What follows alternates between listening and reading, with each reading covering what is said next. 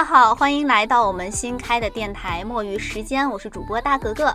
大家好，我是夏夏。哎，我们这次新开的这个“墨鱼时间”呢，就是想，呃，用一个新的方式跟大家见面，就是这种音频交流的方式哈，所以我们就开了这个电台。那我们现在先给大家说一说我们是怎么起的这个名字吧。嗯，我们的这个名字特别的好理解，其实就是摸鱼。想趁着上班的时候做一点自己喜欢做的事情，跟大家聊聊天儿，所以我们这个时间段就叫墨鱼时间。对，是一个谐音梗。包括大家可以看到我们的这个图标啊，它的图标呢就是一个可爱的小墨鱼。对，所以特别好，大家方便大家记忆和理解哈。然后欢迎大家从这一期就开始订阅收听我们的节目。如果有好的意见和建议呢，都可以在评论区给我们留言。我们都会。呃，选择性的采纳。嗯，那我们今天第一期的主题就是我不干这个还能干点啥？大家听到这个题目就感觉我们应该是要聊一些跟工作啊、职场对相关的一些内容哈。现在大家就可以发散一下思维，看看有没有什么好的内容可以跟我们分享。那我们现在就简单的跟大家说一下，我和夏夏我们两位主播，我们呢其实就是，嗯，不能算是特别资深吧，但我们应该也算是。媒体人工作一定的工作经验哎，对，工作时间大概也不是特别长，就是四年左右，三四年吧，嗯，这样的一个时间，也不算是职场小白了，但是呢，也不是特别长的这种时间，但是同样存在着一定的职业焦虑。和疑惑，对，人生疑惑，就是大家有的问题我们也有，所以在这边交流一下，也想跟大家一起探讨一下这些问题。呃，借着这个机会和大家吐吐槽。嗯，然后夏夏，我们俩其实都是学播音专业的。对，嗯，我们都是播音专业的学生。然后夏夏的研究生和本科呢，都是学这个专业的。但是，呃，我本科是学对，本科是学播音主持的，然后研究生是出国。但是国外毕竟没有这个专业，所以学的就是新闻。嗯，也是这个比较相近的方向相关的。然后我呢是一个呃跨专业跨的比较大的一个同学哈。我以前呢本科的时候是学金融的，后来选择了这个播音专业。那我觉得我们俩可以作为两种代表，然后从两种不同的角度跟大家一起来讨论一下。那现在想问一下，咱们工作这么长时间了，夏夏对我们现在这个工作满意度怎么样？比如说五颗星，先打个分儿吧。三三分儿。三分儿，不高也不低，是吧？及格线。哎，我觉得咱们两个其实还好，哎，就是都干了和自己所学的专业本质相关的一些工作，我觉得还是比较好的。但是身边的一些朋友，可能大多数人吧，都是学的是这个专业，但是其实实际找的这些工作都没有找和这个专业相关的。其实咱们的一些同学也是吧，有的学了播音主持，但是毕业之后。很少有上主播台的吧，进省台的特别少，坐上主播台的就更少了。我们班我记得当时大概，比如说按比例的话，应该是三七分吧，好像也没有就是悬殊特别大。嗯，呃，有一部分同学就这百分之七十，就是属于比如说像进省台的也好，或者是从事相关领域、相关职业，比如说像咱们这样的，我都把它算到百分之七十里面了。剩下的百分之三十，看着可能跟这个专业就是完全不相关的那种，啊，去做了什么秘书也好啊，或者是。嗯，就是老师啊，但老师呢还不是这种艺考老师教艺术门类的，就完全就是语文老师啊、数学老师这种的。所以你刚才问我对现在的这个职业满不满意，我给了一个三分，是因为我觉得相比较而言的话，我觉得我还是比较满意的。可能跟一开始从学生跨越到职场这个过渡期的时候。会对职场有一定特别高的期望，然后所以你在刚刚一开始进入到这个工作的时候，我还是挺有落差感的。但是随着我自己的适应能力比较强，我可能就接受了。那那你还记得当时的那种期待吗？那种感觉，就是毕业了之后，然后接到了新的工作的 offer，然后可能在你正式入职和呃就是放假这个中间，可能还有一段休息的时间。那段时间应该很放松，因为下一份工作已经落定了，自己心里面已经没有什么担忧的事情。对，就那段时间，那段时间就是觉得自己冲劲儿特别足，然后就觉着要大干一场。对，就是我来到这个单位以后，我肯定会发挥自己所有的才能，就。想尽一切办法，肯定是要展现自己。但是等你来了之后，你会发现，其实没有那么多的空间给你去展示，所以还是有一定的落差感。而且我记得我刚入职的前三个月吧，我基本每天回家晚上都会哭，痛哭，对自己一个人就坐在，就可能回家的路上坐在车里，我就会哭。痛苦的来源是什么呢？就是这种落差感，就是你想要去做的和实际上你能够去做的这种落差感。嗯，就可能会觉得一来是自己的能力没有办法施展，对，呃，没有得到这种相应的认可。然后另外一方面呢，觉得自己有很多的想法没有办法落实，没有办法去实践。但是现在过了两三年，然后就。不 care，被磨平了棱角，并不是说我们现在得到了很多的机会、很多的契机，而是我们从自身改变了，打磨了自己。妥协，嗯就是你总会在生活的某些地方，永远都是在妥协的，然后也是跟自己和解的一个过程。所以，就说到我们今天这个主题，我其实有时候也在想，就是说，我不干这份工作了，我还能干啥？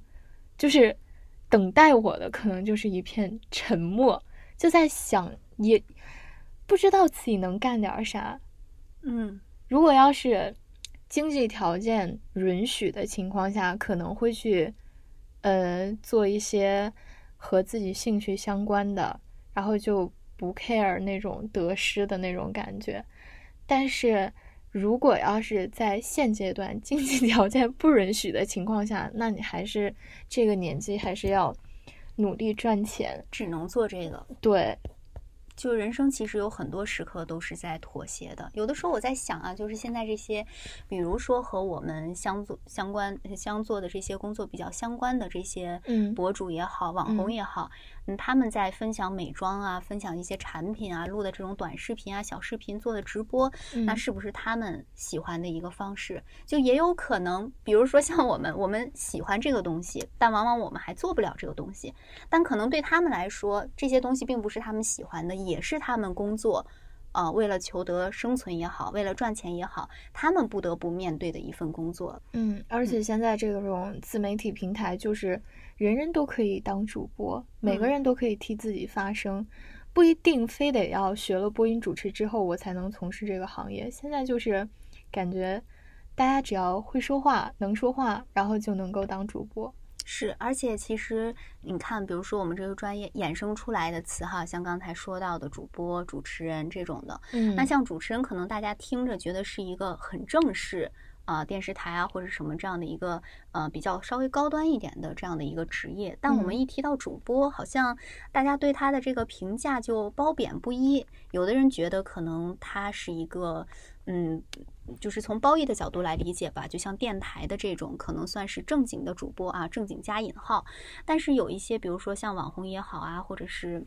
一些其他的这种，甚至有的平台，我们说打擦边球这种博眼球的，他们也可以被称为主播。就感觉主播主播好像就是一个人播，一个人可以说话，一个人可以表达，他就可以被称为是主播。所以对于这个词，之前啊，其实尤其像我们这种专业院校出来的，就很多时候老师对老师对这个词，他都是存在争议的。他们之前也一直在讨论说，这个主播到底能不能算是传统意义上的主播？他们还。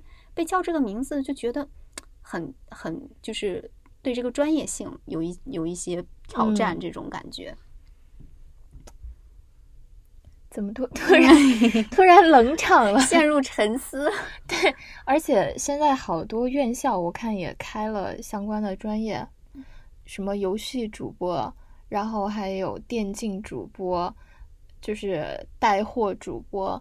现在都有相关的课程进行培训，我觉得它也是在走向一个正规化的这种路上吧。嗯，毕竟它是一个新兴的行业，所以我我觉得可能会越来越好吧。但是现阶段来看的话，你你你会考虑去当就是带货主播，或者是在自媒体上做自己的账号吗？其实我有的时候在想，我到底愿不愿意？有的时候呢，我会觉得其实我挺愿意的，但我。不一定有这个能力，因为其实很多事情，你如果能够把它做好，或者是把它完成的很好，其实除了你自己本身的能力之外，还需要一些运气、好运加持，包括等等一些方面。就很多时候我在想，我可能想做，但我还不知道我能不能做好。但另外一方面呢，我又会觉得。他可能不是我自己的兴趣所在吧，因为其实带货主播哈，大家他虽然是叫主播，但其实他是一个，我觉得是一个偏销售的领域，嗯，他的目的是为了卖货，他是有目的性的，所以可以看到很多的这种带货主播，他其实都是。就是每天都活力满满，像打了鸡血一样。他为的就是要卖出自己的产品，他并不是像我们这种是需要传达一个信息、传递一个信息、传达一个点。嗯，他更多的就算是传达吧，也是传达产品的点。他为了他最终的目的其实是商业的目的。但是新闻，新闻的目的是什么？他往往就是。传递向大众传递一个信息啊，什么？它不是商业化的，不是这种利益化的。哎，可是现在就是说传递资讯这件事，很多时候都已经不是说就是我们来读这条资讯。现在好多就是自媒体平台上，就是简简单单的一个图片，然后配上文字，就这种快节奏的资讯出去了之后，就已经代替了主播去播读这条新闻。我觉得现在。大家是不是更愿意去接受这种形式，而不是说我每天固定一个时间段，然后来听一下啊今天的重点新闻有哪些？我觉得可能现在往往趋势就变成了这样。那是不是学这个专业的人，然后就业压力就比较大了？我觉得可能在每一个时间段。这个行业的就业压力都很大，一直很就是从竞争力很强。对，从有这个专业开始，我觉得它的竞争应该就没有小过。就每年艺考，艺考大军成千上万的人。对，因为它的巅峰就在那几个地方，大家都削尖了脑袋都要进去。然后呢，你看你艺考能够考上这些院校，就已经是你万里挑一对过五关斩六将的一部分。那其实。这些人其实应该已经算是拔尖儿的了，人尖儿，对吧？但是进到这些学校里以后呢，这些学校里面又会有一个比较，什么专业第一、专业第二。在这个学校比较完了之后呢，你进入社会又是一波筛选。有的人其实可能还没有进入到社会，已经产生了这种落差感。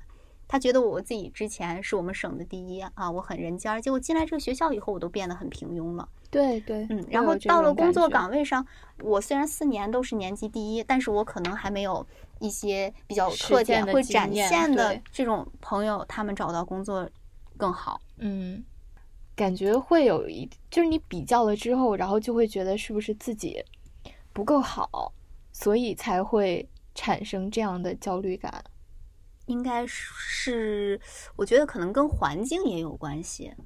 我觉得跟环境有关系。比如说，你身边的人，他们都是很厉害的人，你放在这个环境当中，你可能会有这种焦虑。如果你身边的人都，就是 just so so，然后你还会觉得你你自己其实蛮优秀，所以跟环境也有关系。就比如说你在一个很厉害的地方台，你比如说你在央视，可能别人会觉得你播报平平，你的水平一般，但是其实你到了地方台，你其实播的还是很好的。就只要一听你的名头是央视来的，然后就会嗯，就自然而然的就高了一截儿那种感觉。其实说到这个，我也觉得。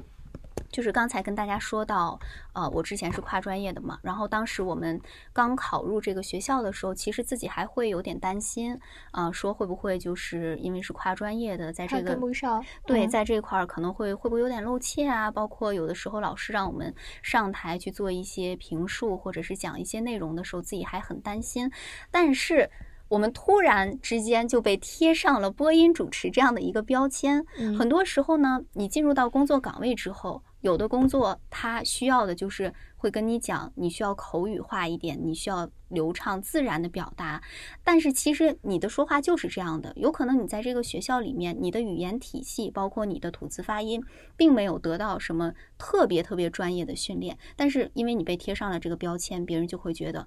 好，你是学播音主持的，你说话太正式了，你有播音腔，但其实我们是没有，太过了。对，但是然后可能人家需要的就是我自自然然的跟你聊天，然后你能把想说的话说清楚就够了。对，但是其实你看我们日常聊天，我们日常说话也是这样的一个节奏，这样的感觉。嗯，就如果说我没有学这个专业，我这样去说话，这样去表达，别人肯定会觉得哇，你好厉害，嗯，你一个这么普通的人 都能说的这么好。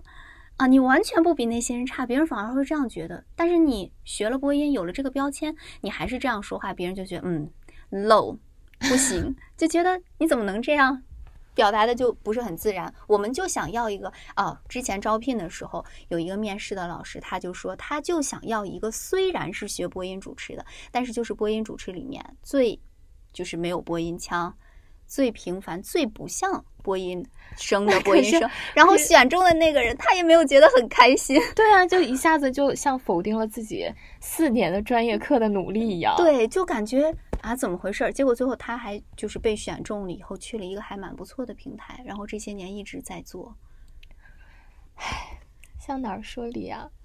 就是没有办法，而且很多嗯，这种。哎，你觉得大家对一提到，比如说？一说我是学播音主持的，你觉得大家对这样的人会有什么印象？有的可能会，比如说你身边的朋友，有的会觉得你很厉害。大家一听，就是这个标签一出来，我觉得就不需要见到你的人，大家对你的这个印象分好像就已经 up up 往上走，提升了很多。但我觉得是这个行业的会觉得学播音主持的很厉害，嗯，但是你看一下其他的领域。比如说，我们要去招聘其他领域的，不是新闻这个行业的，然后人家看到你的简历学播音主持的，好像很多的 HR 都会觉得就是很一般，就你不会其他的专业是吗？对，就是那个意思，就是你文化课的成绩不是很好，都是只能学艺术，所以才会选择这个专业。那他们应该对我们也有一定的误解，其实我们 超厉害。其实我觉得。就是，呃，像在这种，就看可能看应聘的岗位吧，嗯，可能也有关系，领域也有关系。但是如果说不是从事这个专业，就比如说我身边的朋友，当时考到中传之后，很多人还是真心为我感到高兴的。对啊，那毕竟殿堂级的学院。对，而且大家会觉得，就包括。比如说啊，我把你介绍给我朋友的朋友，你们俩之间从来不认识，让我跟别人说这个人是学播音主持的，可能都不用发你的照片儿，不用不用看什么，第一印象就已经放在那儿，就觉得很好。那播音主持要不就声音很好听，要不就长得很漂亮，他已经有一个固定的一个印象就放在这儿了。嗯，那你有没有想过，就是就像我们今天的这个主题，你不干这个，你还能干点啥？这个其实我一直在思考这个问题，包括你看今天上午的时候，我们跟同事聊天，对聊天，就问到他说，如果不干这个还能干嘛？他有很多的想法，有很多的 idea，然后说自己想去开一个宠物店。对吧？然后还有一些规划，他甚至能 巴拉巴拉拉说出好多。对，但这个就是在我说的那个前提下吧，就是经济基础前提下足够雄厚。对对，但是其实就是嗯，怎么说呢？美好的畅想还是畅想。对，就是你现在有一个固定的一个，比如说像大树的这种树干，有一个固定的工作，固定的。呃，收入来源就多不多，咱就不说，但起码有。然后呢，就像一些小树枝一样，你分叉出来自己很多的一些想法。但是起码人家是有想法的，我我就好像没有什么。就我们也有想法啊，你有吗？有啊，我们在做播客，不就是吗？对，我们也在努力尝试新鲜事物。但这个也算是我们专业中的一部分。就如果说你让我从这个我现在学的这个专业当中跳脱出来的话，我好像想不到什么我其他特别有兴趣的东西。我就觉得能够跨领域去做自己不太相关的事情的人就很勇敢。嗯，就我有好多就是本科是学表演的同学，但是他真正实际去找工作的时候，他可以到一家国企的单位，然后去干职能部门的这种工作。我觉得完全跟他的专业就不相关了。然后还有就是学播音主持的同学，然后毕业了之后去搞金融行业，跨度很大。对，那你有没有想过，我曾经也涌过，我也是 从金融专业过来的。但是我觉得学习和工作的时候，这是两个不一样的。嗯，对，因为学习可能就是。呃，学习学习嘛，可能你自己吸收的东西会相对多一点，但是工作是你往出贡献的内容要多一点。就是你自己在没有一定的底蕴和就是充足的知识内涵的时候，然后你去学干这项工作的时候，你就要付出比别人好几倍的努力。嗯，而且很多时候很多事情光努力可能还得不到，做不到。对，嗯，所以其实我觉得他们的学习能力应该也是很强的，就嗯，包括接受新事物的能力，或者说他们在面试的时候，就算是。跨领域的，但是已经展现出自己的能力了。他其他方面的一些能力，对他一定不会说就只有某一项优点，就可或者就是某一项优点很突出，但是也一定有其他比较吸引人的地方。那我觉得从这个角度上来说，我们俩应该也算是学习能力很强的人，是吧？因为我们其实也是学播音主持，对，跟一些其他的一些呃，虽然媒体相关吧，但是我们之前反正我啊，我是不太会什么剪辑啊。包括啊拍摄啊什么的，但是你看到了工作岗位，你全得学，包括很技术的这种拉流、拍摄，然后摄像，就什么都在做。但其实一开始刚毕业的时候，大家抱着的心理就是，我来这儿，你招我来这儿就是干这个的。然后结果我现在干了不同的工作，一开始还是会有一点点小愤怒的，而且会抵触。就比如说刚开始的时候，他就跟你说要你做一些。技术的工作，嗯嗯，大家都是希望什么学媒体、媒体专业，现在都一专多能，甚至别人都会说，那你播音主持你也算是媒体啊，你怎么没有学过这些东西？哦，从这一点上其实也能看出，大家对这个专业并不是非常的了解，嗯嗯。后来就是，但其实你要这样说，我们这个专业真的也蛮局限的，因为播音主持就是在嘴这一块做文章，哎，真的很局限。就是我之前在选择学这个专业的时候。我爸爸他也是干这一行的嘛，嗯，然后他当时就特别抵触我学习这个专业，他就觉得这个专业没有什么太强的技术性，就只要是人，你会说话，勤加练习就可以做得到，嗯，他就觉得这个职业是一个非常简单的事情，但是我内心是就是反抗性是比较强的，不服，对，不服。其实你放在这种专业的老师的眼里，他们会觉得你说话是有水平的，就是有高低之分，有好有坏的。但是作为普通人的普通人来听，根本就听不出来。甚至你跟别人去解释，你播音主持，你四年就是学语音发声，那些啊啊啊，那些什么吐字啊，别人会觉得很奇怪。你要是比如说你去学新闻也好，你起码还能学一些新闻理论啊，包括其他编导这种专业，他们也会学一些就实操性比较强的，人家真的能动手剪辑或者能够去策划某一项东西。那我们其实，嗯，算是带着某一项技能来来了之后才进行充实，对对，是在工作当中其实是学到了更多的东西。但我觉得我们这样应该是单位不喜欢的那种类型吧？我觉得单位应该会比较喜欢招那种就是。已经具备了所有的能力，然后你来了之后可以直接上手，而不是再培训。所以你就说，其实我们进来的时候也蛮幸运的，对，就是我们这样，但我们依然可以，就是拥有这份工作。我如果是放在现在的这个就业环境之下，对，好多人大家都抢这一碗粥，那可能比如说十个人里面有八个人。他都能做，那那两个人就是完全不被考虑的，就是我俩，对啊，就是完全不被 考虑。让那八个人还要去 PK 一下，明明人家都会做，就是放在以前的话也可以，但是现在就是还要 PK 一下，我到底能不能进？对，到底谁可以？就反而这个就业环境会 给人带来很多的焦虑。我觉得现在竞争压力特别大，尤其是现在就是今年毕业的这些孩子们，就是。最近不是是市面上也在进行招聘吗？嗯，我觉得虽然他的岗位描述写的只是这几项，但是他在面试的时候，他会希望你既具备这个的能力，又具备那个的能力，就你最好是一个全媒体型的人才。然后我会觉得我我非常欢迎你，你来了之后，你既可以干这个，又可以干那个，就一专多能。我赚到了，就来一个人，然后就可以有这么多。所以现在其实好多人他们也，嗯，就好多学生吧，因为毕业现在找工作不是特别的容易嘛，嗯所以有很多人就选择继续升学，继续读书，嗯就觉得说可以以后再以应届的身份出来面试。但是有没有想过，就是本来我今年应该毕业，就是一些人就已经堆到这儿了，然后他又往上走，就会导致上面的部分又拥挤挤住。就你早晚有一天你是要进入社会的，你嗯没有办法说我就挤在这儿不动了。我一开始就是本科刚毕业的时候，那个时候读完了大学之后，有好多的同学就已经是选择直接去就业了。嗯但是我当时选择出国留学继续读研的时候，我就是有一定的逃避心理，就是觉得你虽然学习了四年的时间，但是你放到就是市面上大家一起 PK 的时候，你会觉得你自己内存不足的那种感觉，你肯定会被刷下去的。所以觉得还是要给自己充充电，所以才会去选择出国留学啊。有好多同学也都继续选择读研，像你不是也选择读研了？嗯我觉得现在读研的人数应该也挺多，然后导致大家都是高端人才在进行 PK，然后现在 PK 的压力就会越来越大。是硕士现在已经不算是一个对高，学现在都历了，就是博士。对，就很普通。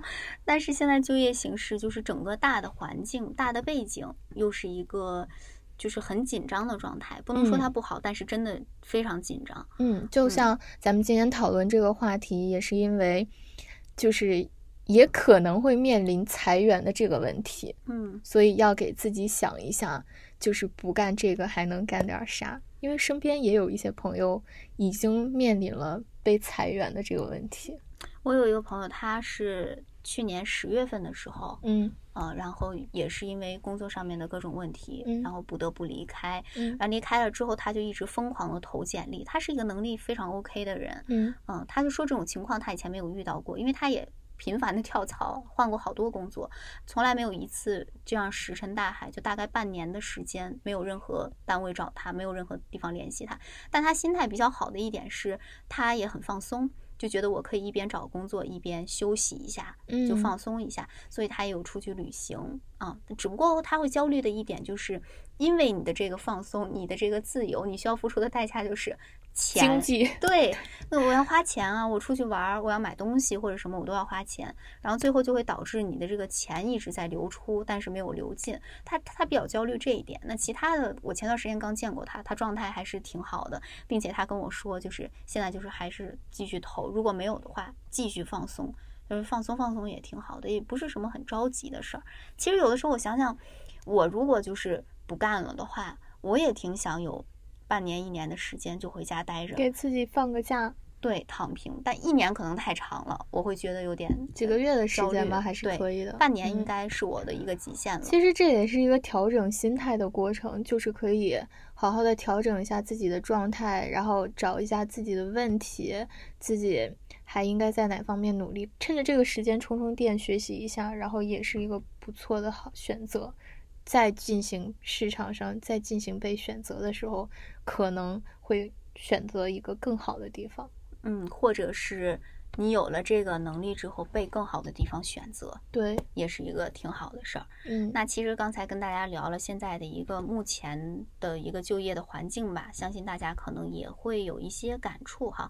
那么就说到这个，比如说我们以前是这样，然后现在就业环境是这样的，那你觉得我们现在学这个专业啊，它还有什么必要吗？就是它还有它存在的这种呃必要性吗？我觉得有吧。嗯现在感觉我有的时候会看我大学的那些老师的朋友圈，然后他他们经常会分享现在的孩子们都在学什么，每天课堂的练习会学什么。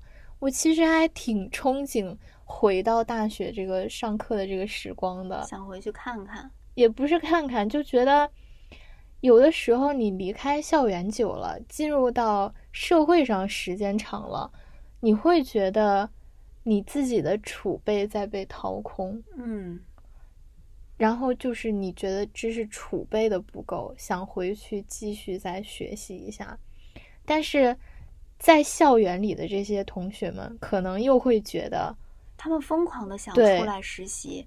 我记得当时那会儿就是还在学校念书的时候，我们我们宿舍是四个人，除了我以外的三个人每天都不在学校，不见踪影，在外面各种找实习。哎，我是就是大学期间，你们老师有没有跟你们讲过，就是学播音主持这四年，最好就是一个积累沉淀的过程，千万不要着急出去接外场。你们有吗？对我们我们会一直强调这个事儿，但是当时我室友除了我躺平，他们仨都出去不见踪影。我更多的时间好像是去图书馆，我也嗯很少在宿舍。嗯，但是我我当时特别焦虑的一点就是我舍友给我的压力吧，我觉得，我每天晚上回到宿舍，他们都会问我，哎，你今天干嘛了？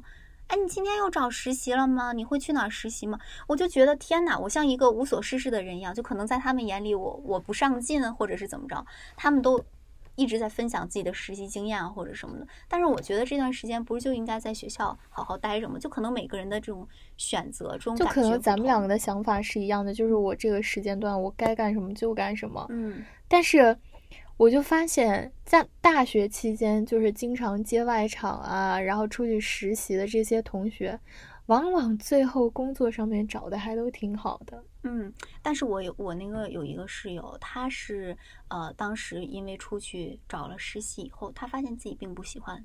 这个专业，也不喜欢这个职业，不喜欢这种感觉，所以他最后转行了。可是我觉得这也挺好的呀，挺好，用这个方式，用这段时间认清自己真实的内心，自己想要什么，嗯，我觉得也很好。因为你如果没有这个实践的话，你一下就被扔到社会，你就要马上工作。等到在工作当中，你那个再发现不合适的时候对你还是会焦虑，还不如早点发现之后，然后去做呃新的这种选择。你有后悔学过这个专业吗？我倒是没有后悔，我我一直都觉得还可以，因为当时选择这个专业，就是因为呃本科的时候觉得它是自己的一个兴趣点嘛，嗯然后也有发现，也觉得自己也有一点这方面的天赋，所以就会选这个。只不过说，嗯，在学习的过程当中，我回想起来，可能多多少少有点遗憾吧。就遗嗯憾的事情会很多，其实，嗯、比如说自己可能呃在读哪个诗的时候能更好一点儿，或者在跟谁合作的时候能够更愉快一点，或者什么，都是这样的遗憾。但是你要放在整个大的这种整体性上来看，倒是不会后悔。但是像刚才夏夏说的，比如说你还想回到学校去充充电啊什么的，这点我倒是没有想过，因为很多人毕业之后都说学校是避风港。是象牙塔，都很想回去，觉得洗洗一下自己被污浊了的心。对，但是我我好像没有说特别想回到什么时刻。如果说非要说有或者什么，我觉得大学的时候吧，但是我不想回去很长时间，就差不多一天就行了。就像我前段时间看了一个综艺，里面有一个人他就说，就是你越随着你年龄增长，人越来越长大之后，其实人的自信是分场合、分条嗯件的。嗯，但是我想回到大学那个阶段，就是我觉得那个时时候的我是无条件自信的，都不是盲目自信啊，就是你很相信自己，你觉得自己能做成这件事儿，你想去考研，你你就觉得自己一定能考上。但是现在，比如说你让我做一件事儿，或者你让我完成一个什么内容，我会我会先问自己，我行吗？我能做好吗？你现在要开播客，你有量吗？你有收益吗？有没有影响力？我觉得我不是，嗯我是那种，本来我小时候的教育一贯都是打击式的教育，嗯所以我抵触心理会比较强。然后我是那种越挫越勇的那种感觉就是要给你看。对，就是你越说我不好，然后我就越要做得好。而且就像你说的，不自信的这种感觉，就是都会有，嗯因为你随时随地都在竞争，你就会觉得是不是自己这方面不如别人，这方面不如别人。但是我会给自己一定的心理暗示，就是 别人都不如我，就是我肯定能做的特别好。包括我不知道你主持的时候有没有过这样的感觉啊，就是每次要去主持的时候，提前两三天我就会特别紧张，我就觉得自己是不是会做不好啊，或者怎么怎么样啊，就是一大堆的焦虑情绪就开始了。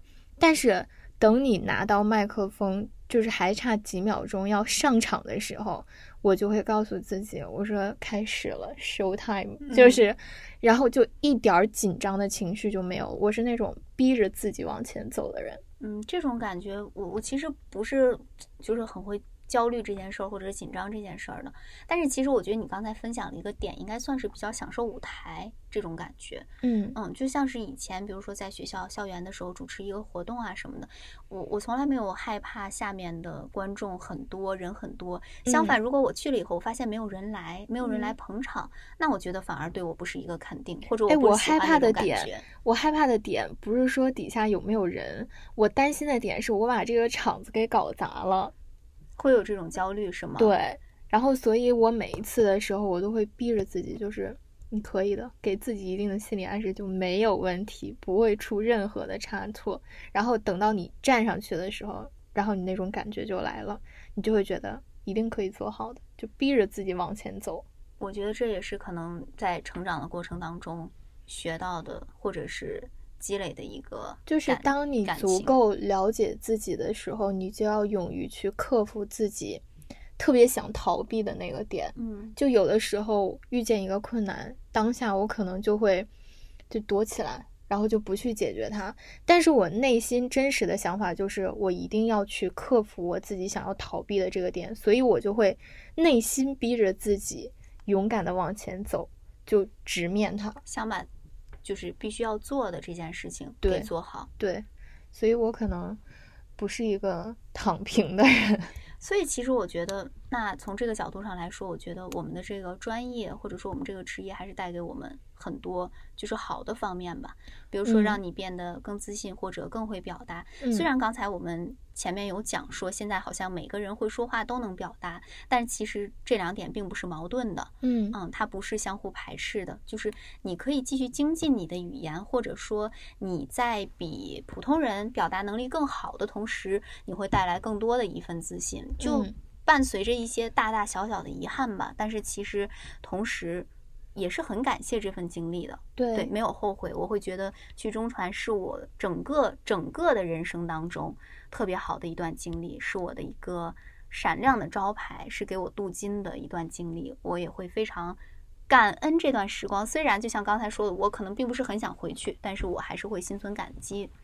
但我现在就在想，我觉得现在的一切都是命，就是命中注定，冥冥之中安排了。对你过去的这些东西都是命中注定好了的。但是如果一旦你已经发现了自己在某些方面还有不足的情况下，你就应该直面它，然后去想办法去解决现在的这个问题。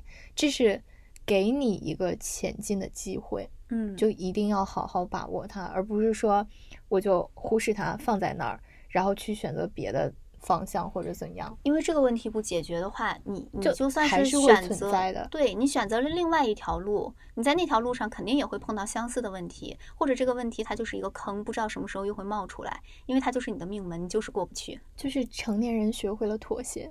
嗯，是，但是妥协是一部分。然后就像你说的，如果不妥协，我们就要选择，就是尽量努力的去克服一下。嗯嗯，我我这几年还蛮喜欢“尽量”这个词的，就觉得不要太强迫自己，不要太用力，就很多事情尽量就好，尽量开心，尽量努力，尽量快乐，就大概是这样的。嗯嗯，就只要自己过得开心就好了。尤其现在。这种感觉，我觉得好好活着，对啊，身体健康什么就是最重要的了。上班也挺开心的。就是能坐在单位上班已经挺开心了，不要是居家隔离的状态。呃，之前居家的时候我真的好焦虑。你比如说每天上班，周一到周五是工作日，你是有一个固定的生物钟，有一个固定的时间，然后你会很期待六日，因为六日就是属于你自己的时间，你可以放松。但是居家的话，就是我感觉每天都浑浑噩噩的。我觉得那段时间过得已经不知道是星期几了，每天日子都是一样的，然后也不知道在干嘛，时间过得就特别快。对，是不是六日对你来说也不重要，因为每一天你都在被放大。对，每一天你都是躺平。虽然我们也很忙，我们并没有躺平，我们在 盲目忙碌的奔波，每天有很多工作。对，但是还是那种感觉是不一样的。就现在感觉自由是一件很难得的事情。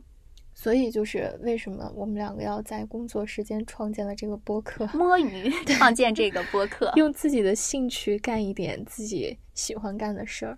对，这样的话会就是减轻焦虑不说吧，起码也会让我们平衡了一下工作，嗯，对，比较有价值、比较有意义的东西。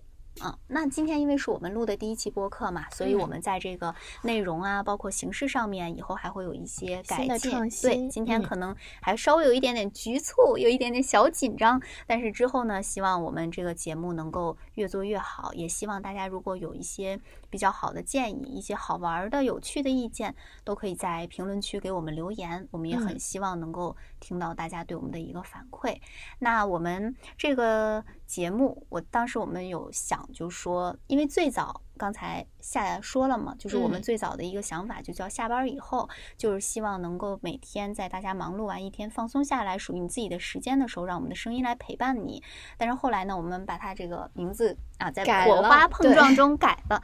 但是我们就是想它的这个播出时间吧，就是定在每周五了。对，就是我们现在大概的一个想法，是一个周播节目。嗯，所以每周五大家如果下了班之后啊，想听我们的节目，就可以放松来这边听一下，也欢迎跟我们碰撞，也可以播放着我们的播客节目伴你入睡，都是可以的。对，有很多种选择哈。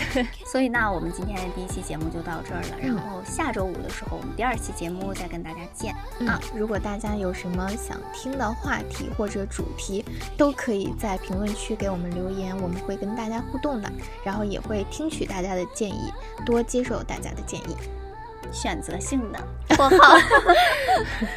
好，那今天我们就在这儿跟大家说再见了，拜拜，拜拜。